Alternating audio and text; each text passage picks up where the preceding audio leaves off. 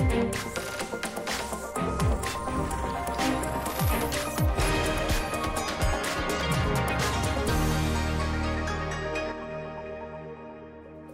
Bonjour à toutes et à tous. Vous regardez l'échiquier mondial sur RT France. Au sommaire aujourd'hui, la militarisation de l'espace. Lancée depuis la guerre froide, elle s'accélère aujourd'hui de plus en plus, poussant les principaux acteurs géopolitiques vers une nouvelle course aux armements. Alors, où en est-on dans cette compétition à l'échelle planétaire? En mars 2021, les États-Unis accusent une nouvelle fois la Russie et la Chine d'entretenir un arsenal d'armes spatiales. Or, les États-Unis travaillent eux-mêmes à la mise en place d'un nouveau système d'armement orbital selon les autorités officielles. Plusieurs autres acteurs géopolitiques ne cachent pas non plus leurs ambitions spatiales. France, Israël, Inde, Japon. Depuis plusieurs années, la Russie et la Chine proposent leur projet d'accord international sur la limitation des armes dans l'espace. L'initiative est d'ailleurs rejetée par Washington et ses alliés. Néanmoins, Moscou signe un certain nombre d'accords bilatéraux visant à ne pas déployer ce type d'armement. Or, les objets spatiaux tels que la Lune risquent aussi de faire l'objet de militarisation dans un futur proche. Les États-Unis signent des traités avec leurs alliés sur le partage des ressources lunaires. Une ligne farouchement critiquée par Moscou et Pékin qui préparent à tout va leur propre mission lunaire.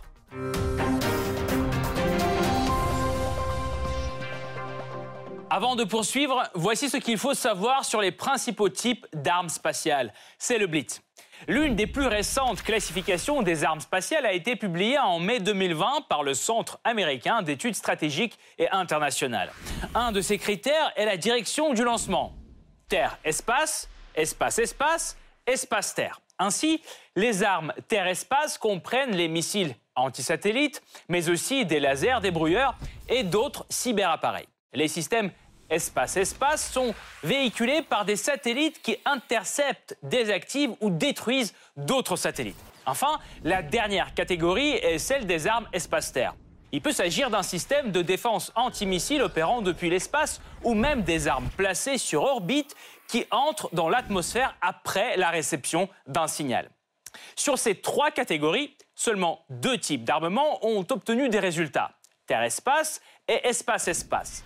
Le troisième, Espace-Terre, n'est toujours pas au point et aucune information sur d'éventuels tests n'a été publiée à ce jour.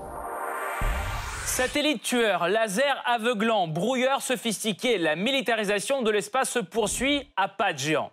Qui en est responsable? Les États-Unis pointent du doigt la Russie et la Chine. Selon Washington, ces deux pays mènent régulièrement des essais de leurs armes spatiales. Moscou et Pékin n'ont jamais confirmé ces propos. Pour eux, ce sont les États-Unis qui provoquent la nouvelle course aux armements dans l'espace. En effet, le Pentagone affiche ouvertement son objectif de suprématie américaine dans l'espace toutes les tentatives de s'entendre sur la limitation des capacités spatiales rencontrent un échec. Les États-Unis et leurs alliés rejettent le projet russo-chinois de prévention de la nouvelle course aux armements spatials. Celle-ci risque de s'étendre aussi à des objets spatiaux comme la Lune, par exemple. Washington conclut un certain nombre de traités bilatéraux avec ses alliés sur le partage éventuel des ressources lunaires. La Russie et la Chine y sont farouchement opposées, mais pourront-elles empêcher la réalisation de ces projets? Alors comment les principales puissances spatiales défendent-elles leurs intérêts dans l'espace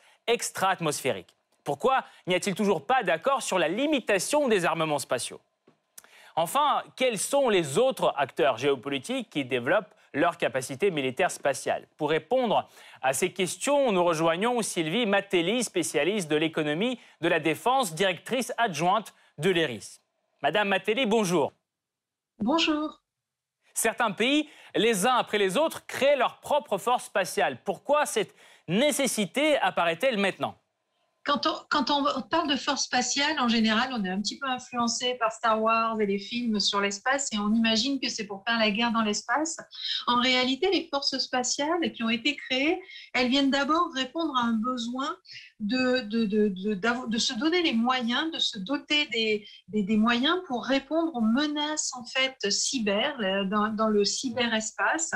Et, et, pour cela, bien évidemment, il faut avoir des moyens qui, qui permettent de communiquer plus rapidement voire des moyens d'observation plus puissants. Et c'est ce qui motive l'essentiel en fait de, de, la création, de la nouvelle création des forces spatiales.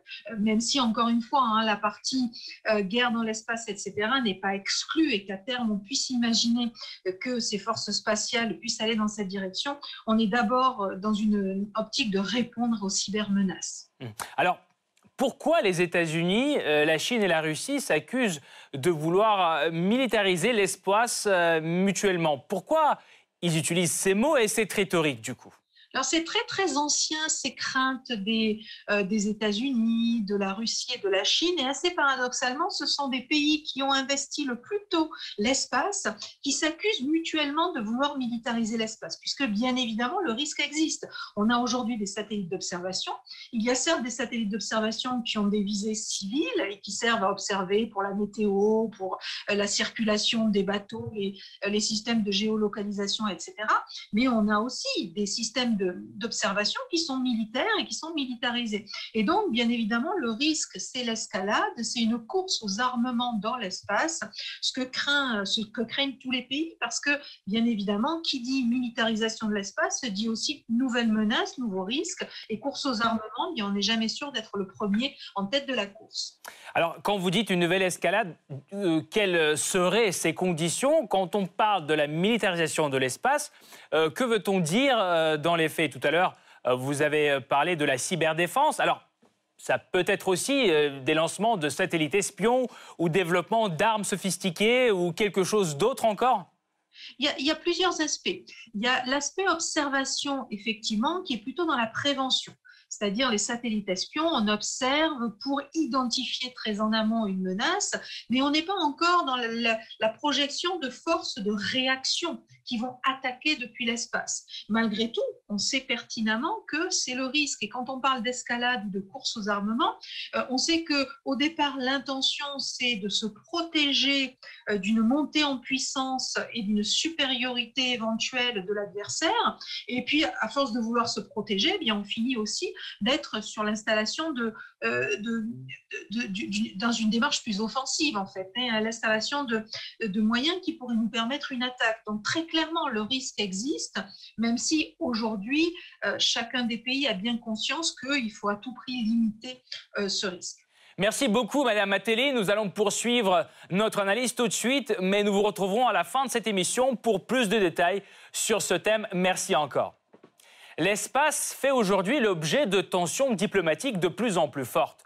Le 8 mars, le commandant de la force spatiale américaine tient des propos virulents à l'égard de la Russie et de la Chine qui l'accusent de procéder à la militarisation de l'espace.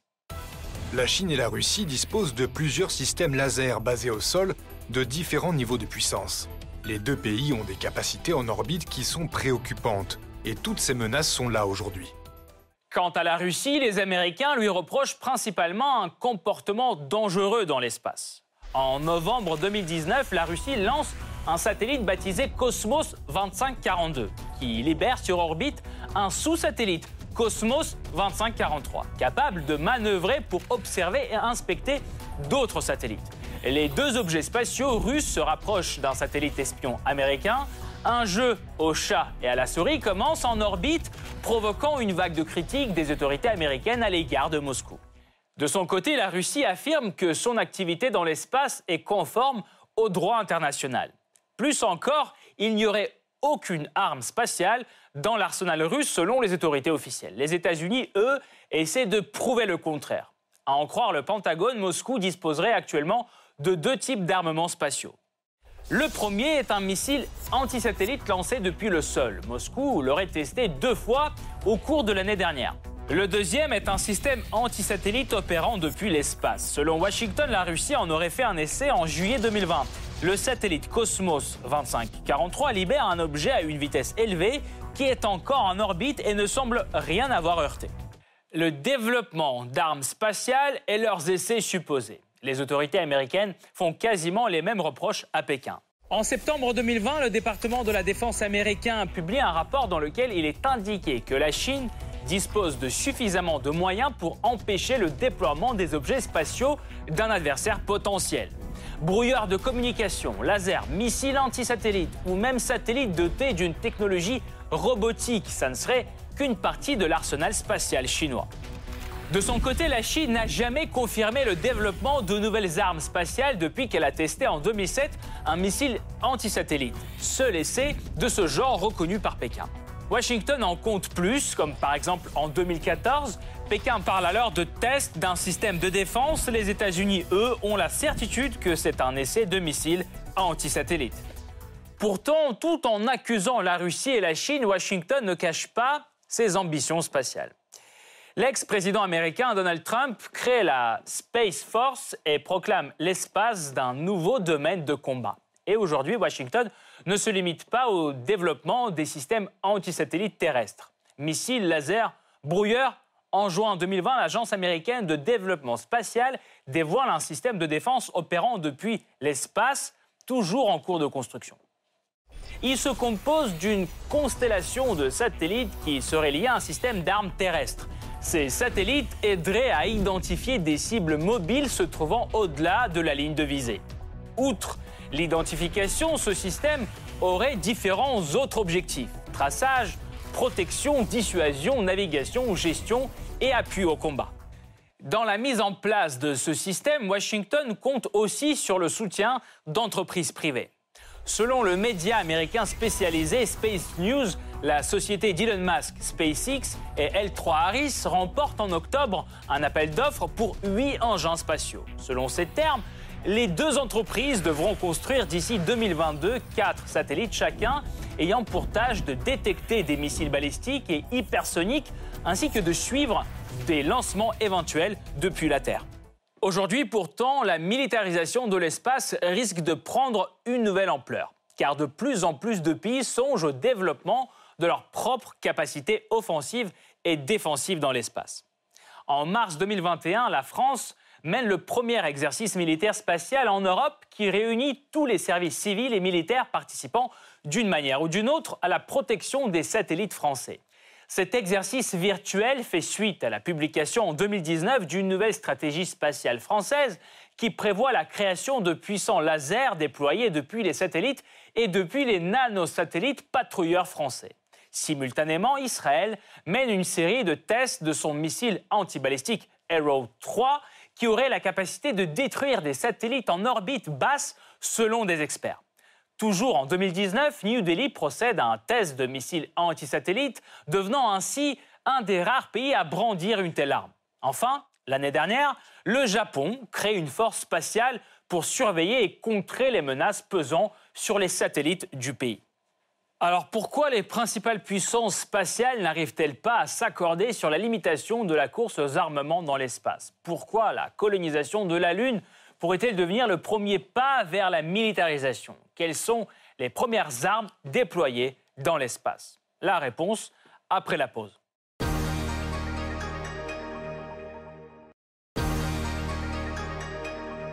L'espace intersidéral se militarise à une vitesse de plus en plus alarmante. Pourtant, l'utilisation de l'espace à des fins militaires de défense et de renseignement n'est pas nouvelle. Elle prend sa source en pleine guerre froide. La conquête de l'espace commence à la fin des années 1950, en pleine guerre froide, à la fois dans un but militaire et pour des raisons de prestige. Le 4 octobre 1957, l'URSS lance le premier satellite en orbite autour de la Terre, Sputnik 1. Ce succès conduit le président américain Eisenhower à créer en juillet 1958 la NASA pour rattraper les soviétiques. Dès la fin des années 1950, les deux puissances commencent à lancer secrètement des satellites d'observation militaire. C'est le cas notamment du programme américain Corona et du programme soviétique Zenit. C'est à cette même période que s'effectuent les premiers tests des armes anti-satellites. En 1959, Washington lance un missile baptisé Discoverer 5 depuis un avion. Un autre système anti-satellite développé par les Américains à cette époque se base sur des missiles Nike Zeus et Nike X destinés à détruire les cibles situées à une altitude de plusieurs centaines de kilomètres. De leur côté, les soviétiques, eux, mettent en place un programme appelé chasseur de satellites. Il s'agit bien d'un missile qui explose après s'être rapproché du satellite ennemi. Une certaine détente qui se produit dans les relations américano-soviétiques débouche sur la signature en 1967 d'un traité de l'espace qui interdit entre autres de placer en orbite des armes de destruction massive, notamment nucléaires. Or, la course aux armements continue, notamment dans l'espace. Parallèlement au développement de missiles anti-satellites sol-espace, les deux poids lourds testent à un rythme poussé des armes à énergie dirigée, dont des lasers. À la fin des années 70, Washington développe son système de navigation par satellite GPS. Celui-ci n'avait initialement que des objectifs militaires permettant de spécifier des coordonnées et la position d'une cible, de diriger un mouvement des troupes et des missiles balistiques. En même temps, Washington travaille sur la création d'une nouvelle génération d'armes anti-satellites dans le cadre du programme ASAT. Sur cinq lancements du missile, la cible est atteinte une seule fois. L'URSS, elle, déclare opérationnel en 1973 son système appelé destructeur de satellites, ayant la capacité de détruire et d'intercepter des satellites de reconnaissance ennemis circulant sur l'orbite basse. Moscou procède par la suite à des essais de deux avions MiG-31 modifiés, conçus pour lancer des missiles antisatellites. Or, tous ces programmes sont arrêtés avec l'effondrement de l'URSS qui bouleverse l'échiquier mondial. Pourtant, Washington continue dans la même direction et publie dans les années 90 sa doctrine du contrôle de l'espace axée sur trois objectifs. Le renforcement des moyens de surveillance de l'espace, la protection des satellites en orbite et la mise au point d'armes spatiales. Dès la fin de la guerre froide, un certain nombre de pays développent leurs propres capacités défensives et offensives dans l'espace. Exemple, la France, l'Allemagne, l'Italie, le Japon, Israël et la Chine lancent leurs satellites de reconnaissance. Certains mettent en place leur système de GPS à des fins civiles aussi bien que militaires, notamment la Russie avec GLONASS la Chine avec Compass et l'Europe avec Galileo. La Chine, elle, manifeste un intérêt tout particulier pour le développement des armes spatiales dans les années 2000. Selon Washington, la Chine aurait temporairement aveuglé en 2006 un satellite d'espionnage américain qui passait au-dessus de son territoire à l'aide d'un puissant laser. Un an plus tard, Pékin teste son missile lancé contre son ancien satellite météorologique L'essai est reconnu par Pékin et est fortement critiqué par Washington, qui accuse la Chine de militariser l'espace. Or, les États-Unis testent eux-mêmes en 2008 un missile anti-satellite lancé depuis un croiseur. Une première depuis plus de 20 ans. Le développement des armes spatiales connaît un nouvel élan avec l'arrivée au pouvoir aux États-Unis de Donald Trump, qui crée en 2019 une force spatiale. Celle-ci aurait pour objectif d'assurer la suprématie américaine dans l'espace. Parallèlement, l'administration Trump durcit le ton à l'égard de la Russie et de la Chine qu'elle accuse d'être les principaux responsables de la militarisation de l'espace.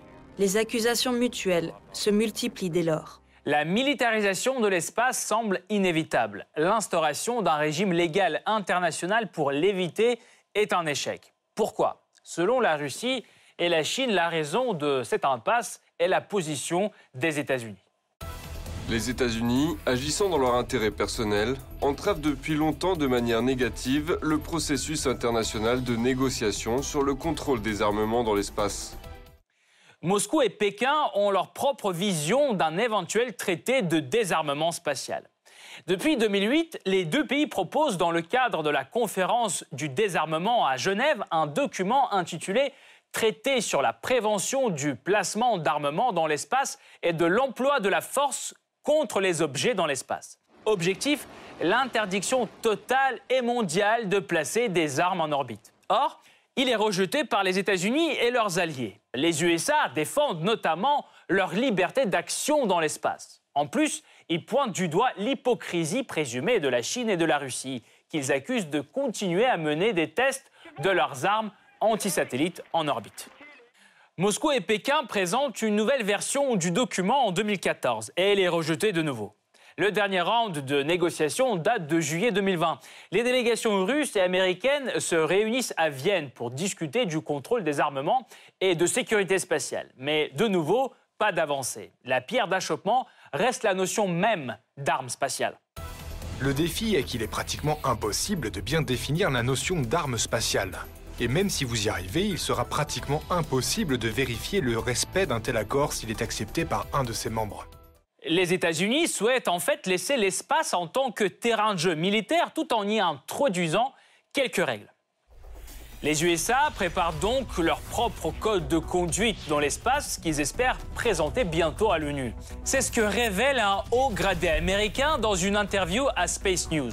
Sans interdire complètement les armes spatiales, cette initiative se focalise sur trois points.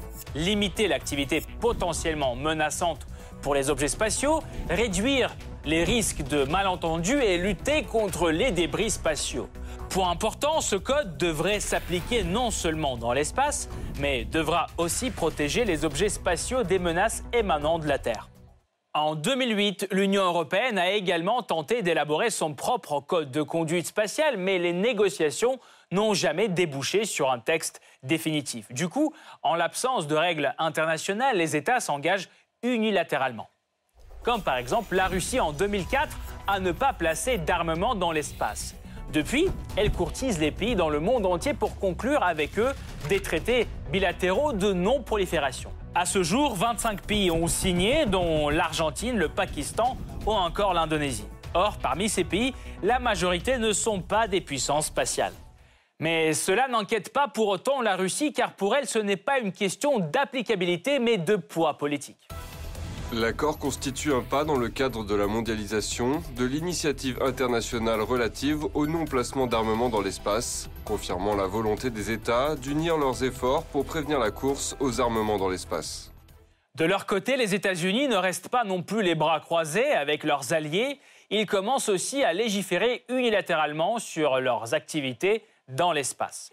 Exemple, les accords d'Artemis d'octobre 2020 entre Washington et l'Australie, le Royaume-Uni, l'Italie, le Canada, le Luxembourg, les Émirats arabes unis et le Japon. Le texte est lié au programme homonyme américain d'exploration de la Lune.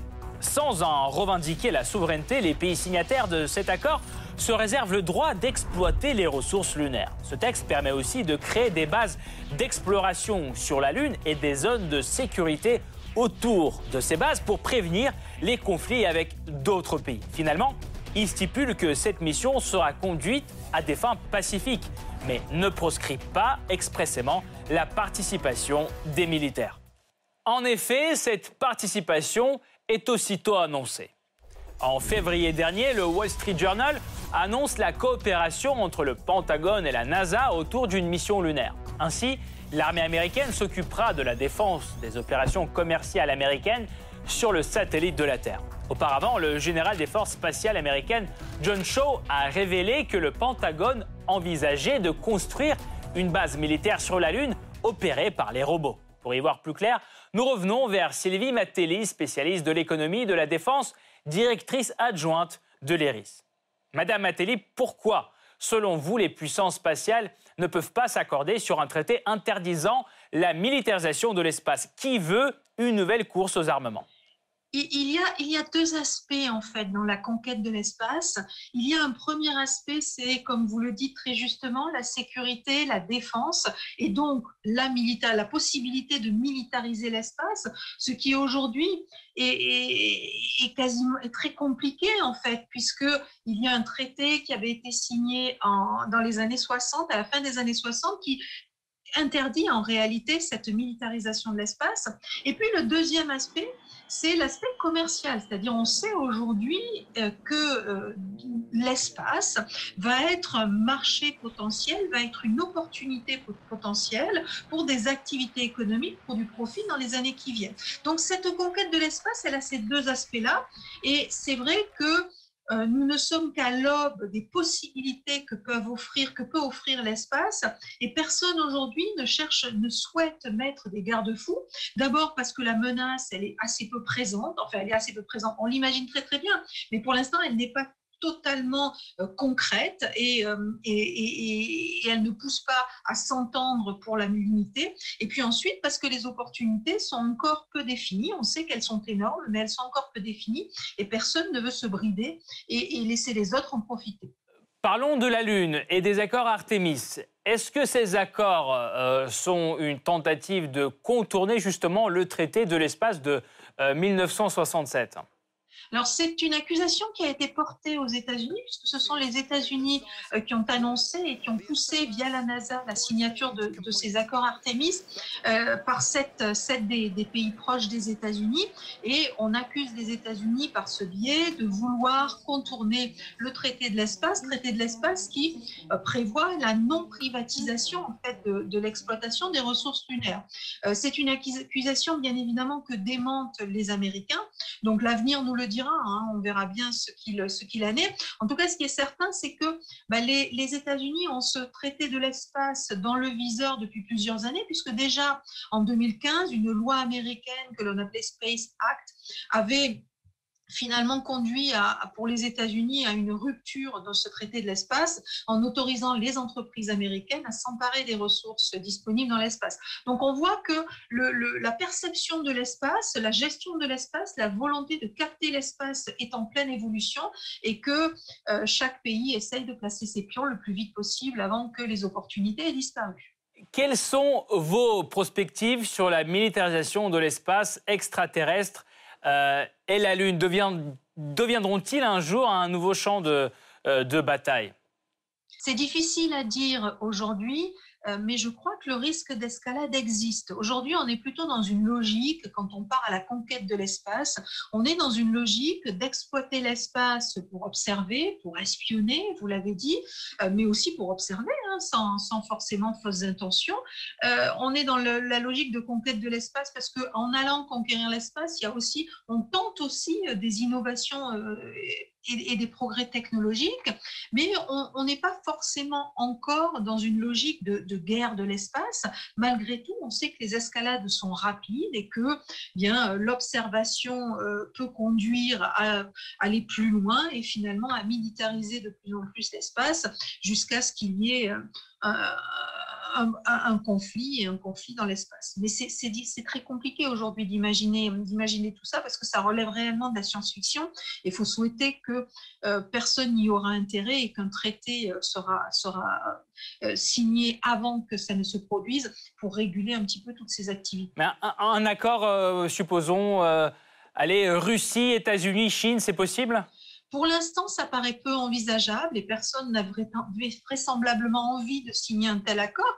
Mais dans un contexte où euh, on a vu la même chose avec la dissuasion nucléaire, hein, dans un contexte où il y aurait escalade, mais surtout escalade des menaces et des risques, eh bien la pression serait un petit peu plus forte sur les grands acteurs de l'espace pour aller signer ce type d'accord, c'est clair. Merci beaucoup, Madame Matelli. Je rappelle Sylvie Matelli, spécialiste de l'économie, de la défense, directrice adjointe de l'ERIS était là aujourd'hui avec nous pour apporter son éclairage. Merci encore. Cette partie-là n'est pas encore terminée. La semaine prochaine, une nouvelle partie vous attend avec d'autres pions sur l'échiquier mondial. À bientôt sur RT France.